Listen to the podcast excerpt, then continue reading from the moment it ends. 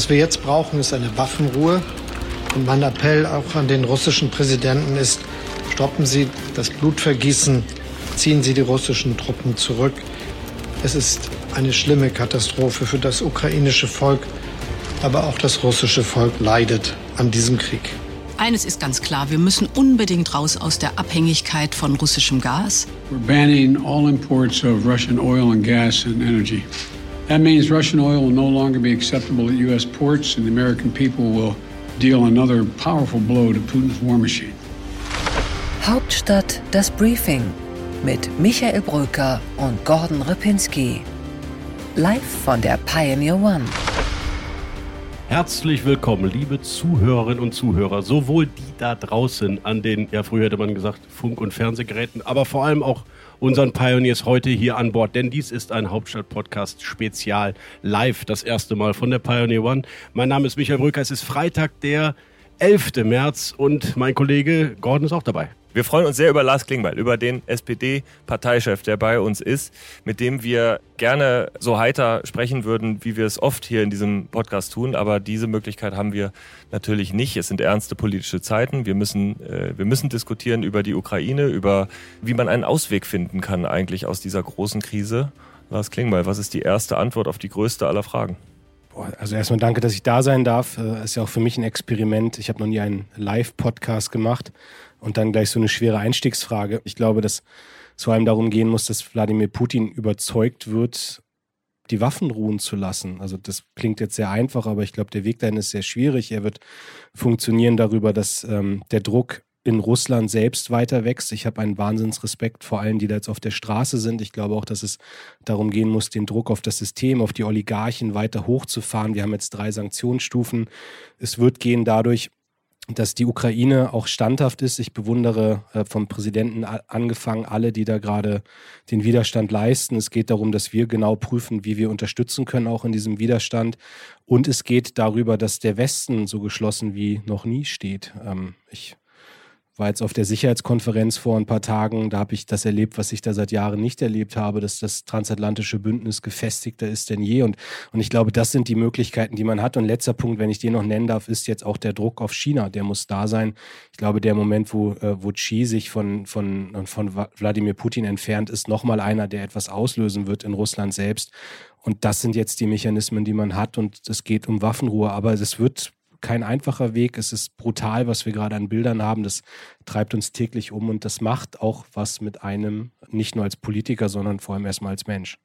Herr Klingbeil, der Hebel, den suchen wir, um Putin zu stoppen. Sie haben China angesprochen, darüber können wir gleich noch reden, aber erstmal die Vermittlerrolle.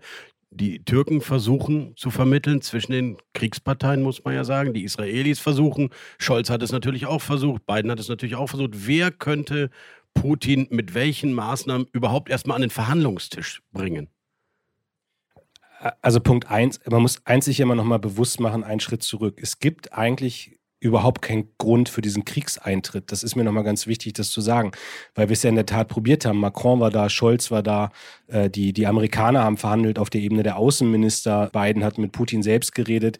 Putin hat einen Kriegsgrund gehabt mit der potenziellen Mitgliedschaft der Ukraine in der NATO, der kein tatsächlicher Kriegsgrund ist. Also er hat diesen Krieg gewollt. Das muss man sich, glaube ich, immer vor Augen führen, weil das nochmal zeigt, es gibt ja faktisch gerade nichts zu verhandeln. Also ne, es, es gibt einen Wunsch von Putin, in diesen Krieg zu ziehen. Ich habe jetzt ähm, heute Morgen erst zusammengesessen mit einer ganzen Reihe von Russland-Experten, auch der, der, der Berliner Thinktanks hier von, von allen möglichen Stiftungen und so weiter und so fort. Und da war eine Person dabei, die jetzt vor kurzem erst in Moskau war, die hat gesagt, selbst bis in die, bis in die Führung rein der, der, der, der russischen Regierung ist man nicht davon ausgegangen, dass Putin wirklich am Ende in diesen Krieg zieht. Also selbst da hat der Leute getäuscht, die Regierungsverantwortung haben oder die haben sich sozusagen auf, sind, auf seine Lügen reingefallen.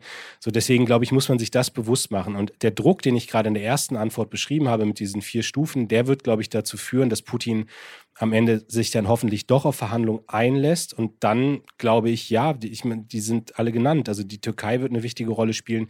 Israel bin ich dankbar dafür, was die gerade für eine Rolle spielen.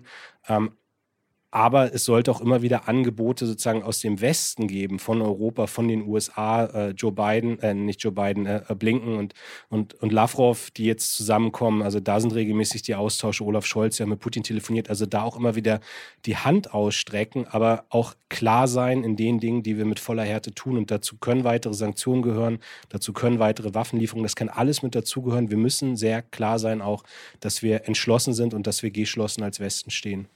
Waffenlieferung ist das Stichwort. Wir haben darüber hier in den letzten Podcast-Folgen auch schon sehr intensiv diskutiert. Die SPD hat das auch getan und tut es immer noch. Wenn man sich jetzt mal anschaut, wie es in der Ukraine aussieht, wie hoch ja die Kampfesmoral auf der Seite der Ukraine ist, wie schwach im Vergleich die russische Armee teilweise auftritt, muss man da nicht sagen, dass man sich kolossal verschätzt hat, äh, damit, dass Waffenlieferungen nichts bringen würden, weil die russische Armee ohnehin durchmarschieren würde? Das Hauptargument gegen Waffenlieferung war ja vor allem Putin kein Vorwand zu liefern, dass er militärisch eskaliert. Also das muss man sich auch mal wieder bewusst machen. Bis zuletzt, und ich schließe das für mich übrigens ein, ähm, war man überzeugt davon, dass man mit Putin eine friedliche Lösung hinbekommen kann. Nochmal, bis rein in die russische Administration. Auf der Münchner Sicherheitskonferenz haben 2000 gut bezahlte, hochintelligente Menschen versucht, Wladimir Putin in den Kopf reinzugucken. Und ich treffe jetzt Leute, die mir sagen, na, ich habe doch schon auf der Sicherheitskonferenz gesagt, dass der militärisch intervenieren wird. Aber die Wahrheit ist, ich habe da kaum jemanden getroffen, der das vermutet hat. Also wir haben uns alle geirrt und Putin hat uns belogen, das muss man sich bewusst machen. Aber zu dem Zeitpunkt war es richtig, keine Waffen zu liefern. Aber das, was Scholz und die Regierung ja vorbereitet haben, ist ab dem Moment, wo Putin eskaliert, dann sehr schnell klar zu sein, was Sanktionen angeht, aber auch bei der Frage der Waffenlieferung. Ähm, wir haben jetzt geliefert, es liefern andere Staaten auch. Und ja, also ich nochmal, ich bewundere die Widerstandsfähigkeit der Ukrainer. Und, ähm, und deswegen sage ich hier auch, wir müssen gucken, an welchen Stellen es noch weitere Lieferungen auch geben kann. Aber, und jetzt kommt mein Aber an der Stelle, immer im Hinterkopf haben, es gibt die magische Schwelle, über die wir nicht treten dürfen. Und diese Schwelle bedeutet, NATO tritt in eine Kriegssituation ein und dann ist der dritte Weltkrieg vielleicht nicht mehr vermeidbar. Und an dieser Stelle, bei aller Emotionalität, bei all dem, was mich normal auch als Mensch umtreibt, wenn ich die Bilder sehe, und ich habe manchmal die Befürchtung, dass die Bilder noch viel brutaler werden können, also die tatsächlich stattfindenden Dinge, die wir dann in Bildern sehen, noch viel brutaler werden können als das, was heute passiert und was wir heute sehen. Aber wir müssen immer wieder mit kühlem Kopf auch auf die Lage gucken und uns fragen, was bedeutet der nächste Schritt und kann das die, die Schwelle sein, die man dann übertritt. Keine No-Fly-Zone, haben wir verstanden. Keine polnischen MiG-29 über Rammstein ins Kriegsgebiet, auch verstanden. Aber wenn so ein Olaf Scholz, und Sie sind ja der Parteichef der Kanzlerpartei, wenn der mit Putin telefoniert, wie jetzt neulich nochmal, und der in einer kompletten Parallelwelt ja ist, die Ukraine gehört zu uns, ihr greift uns an, ihr bedroht uns, ich, und dann reden die Stunden. Worüber reden die? Bin bei den Gesprächen nicht dabei und es ist auch nicht so, dass Olaf Scholz mich danach anruft danach. und mir dann. Nein? Natürlich reden wir darüber. Wo erreicht man ihn? Also was kann man tun? Wie, wie redet man mit dem denn da jetzt und worüber? Also wir haben es ja sogar gesehen bei dem, bei dem Treffen, das ja nicht nur am Telefon war, sondern das faktisch stattgefunden hat und wo danach sogar die Pressekonferenz war. Da ist über viele Sachen geredet worden, das hat Olaf Scholz berichtet. Also es, es ging von der Frage, gibt es äh, konkrete Beitrittsverhandlungen der Ukraine, die NATO, bis hin zur Frage auch von Aspekten der Russlandpolitik. Das sind alles Dinge, die besprochen werden. Nur ich sage hier auch, ich, ich bin dafür, dass man solche Gespräche nicht ausbreitet, ähm, weil es immer auch darum geht, dass es vertrauliche Kanäle geben muss, ähm, in denen dann geredet wird. Nur nochmal, Putin lebt, das haben Sie gerade beschrieben, lebt in einer Parallelwelt. Ich glaube, der hat mittlerweile auch, das sagen mir die Expertinnen und Experten, mit denen ich rede, der hat mittlerweile einen immer kleiner werdenden Kreis von Leuten um sich geschart, denen er überhaupt noch zuhört. Ich meine, diese ganzen Bilder sind ja irre, wenn man ihn dann mit diesen langen Tischen sieht und wen er überhaupt an sich ranlässt. Also man hört ja auch, dass er in dieser Corona-Pandemie regelrecht eine Paranoia auch entwickelt hat, Menschen zu begegnen. Und er hat anscheinend etwas um sich herum, was immer schwierig ist für einen Staatschef, nämlich, dass er nur Ja-Sager um sich herum hat. Also kaum Leute, mit denen er auch strategisch diskutieren kann, die ihm auch mal widersprechen. Und das alles macht die Situation so gefährlich. Also ich gucke natürlich auch als jemand, der, der sozusagen ein bisschen sich auch mit Militärpolitik auseinandersetzt, auch auf die Situation, hätte ich wetten müssen vorher, hätte ich auch gesagt, die Russen sind da innerhalb von wenigen Tagen haben die das Land eingenommen. So, ne? ich jetzt, jetzt sehe ich aber auch, es gibt eine, eine äh, fehlende Moral in der russischen Truppe, es gibt Fehleinschätzungen, es gibt auch anscheinend taktische Fehler, die man macht. Also das zeigt ja auch, dass da nicht alles so ist, wie Wladimir Putin sich das gedacht hat. Und wozu das führt, wissen wir nicht genau. Das müssen wir, müssen wir auch äh, klug beobachten die nächsten Tage. Was kann man denn jetzt machen? Ich gebe mal ein paar Möglichkeiten. Man könnte bei den Sanktionen noch viel harscher sein, als man bisher ist. Ne? Die USA haben es gerade vorgemacht in Sachen Energieimporte. Das könnte man natürlich in Deutschland auch überlegen.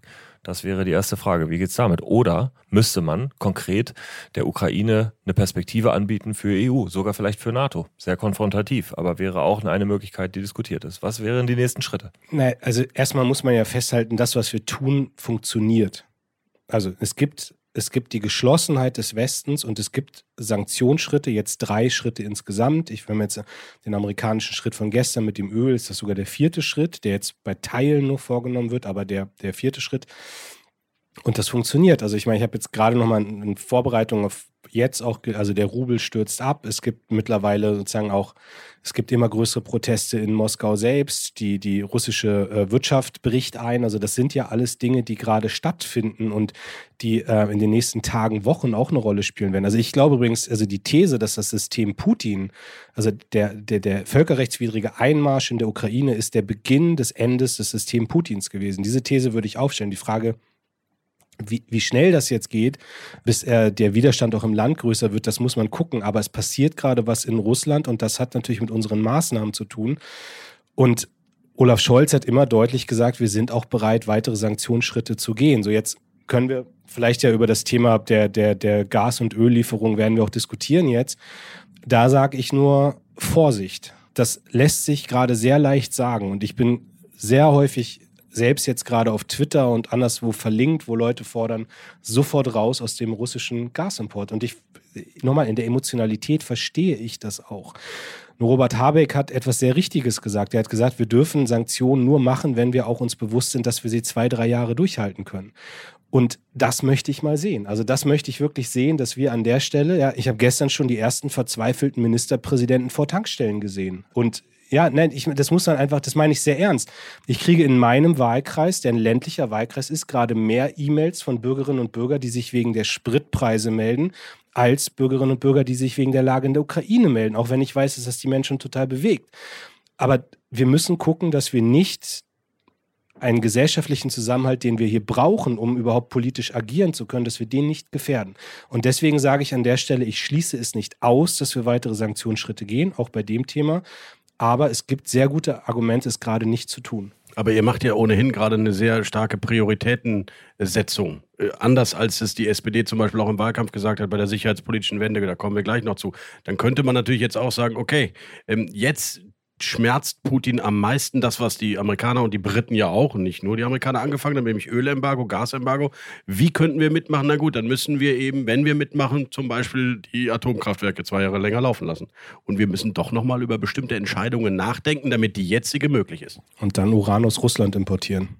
Ja, weil, wir, weil wir das Gas und das Im Öl Moment importieren. importieren wir Atomstrom aus Frankreich. Ja, aber nein, ja aber nein, aber wir werden wir werden kein Rollback bei der Atomenergie haben. So, Punkt. Das ist ausgeschlossen. Das hat die Regierung deutlich gesagt und das wäre auch der falsche Weg.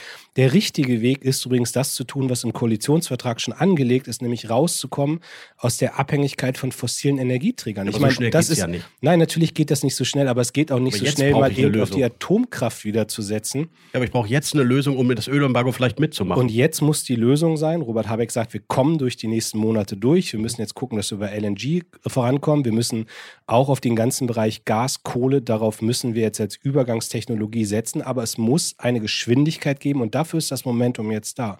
Sagen wir müssen beim Ausbau der Erneuerbaren massiv vorankommen und ich halte weder was von wir gehen zurück zur Atomenergie, noch halte ich was von irgendwelchen anderen Fantasien, die da jetzt gerade sind, wo Schubladen wieder aufgemacht werden was man eh vorhatte und sagt, wir nutzen jetzt den konkreten Anlass, um bei den Dingen zu bleiben. Und nochmal die Wahrheit, und deswegen habe ich es gerade ein bisschen ähm, auch schnippisch angesprochen, die Wahrheit ist doch, wir können nicht sagen, wir wollen kein Gas und kein Öl mehr aus Russland importieren, aber importieren dann Uran aus Russland. Also auch das bringt dann nichts.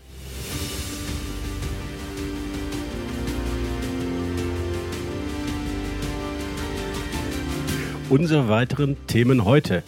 Im Deep Dive, lieber Gordon, sprechen wir heute mit dem SPD-Vorsitzenden Lars Klingbeil über die sicherheitspolitische Wende der SPD. Das Interview der Woche in dieser Woche mit Lars Klingbeil, dem SPD-Vorsitzenden. Und wir sprechen dann tatsächlich noch einmal über das Thema Energiepreise, was wir eben schon angesprochen haben, und was die Lösungen dafür sein können. Bei What's Left spricht Gordon Ripinski mit Lars Klingbeil über die SPD-Linke und was sich im linken Parteienspektrum so tut. Bei What's Right geht es mit Lars Klingbeil um die Frage, ob mit der CDU noch ein Kompromiss in Sachen Impfpflicht erreicht werden kann. Ein Satz zu, das kürzeste Interview der Berliner Republik diese Woche mit Lars Klingbeil. An dieser Stelle blenden wir uns aus. Aber natürlich können Sie noch weiterhören, wenn Sie Pionier werden. Und ich sage Ihnen, es könnte sich lohnen. Denn Lars Klingbeil hat bei diesem ganz besonderen Live-Podcast auf der Pioneer One durchaus nochmal Einblicke gegeben in seinen Gemütszustand. Etwa, wenn es um seinen langjährigen Förderer und Mentor Gerhard Schröder ging oder als es um die Anfänge seiner politischen Karriere ging. Und er verrät uns zum Abschluss auch noch ein paar Geheimnisse rund um seine erste Band. Bleiben Sie also bei uns, es lohnt sich, werden Sie Pionier. join.thepioneer.de. Wir würden uns freuen. Hauptstadt das Briefing mit Michael Bröker und Gordon Ripinski. Live von der Pioneer One.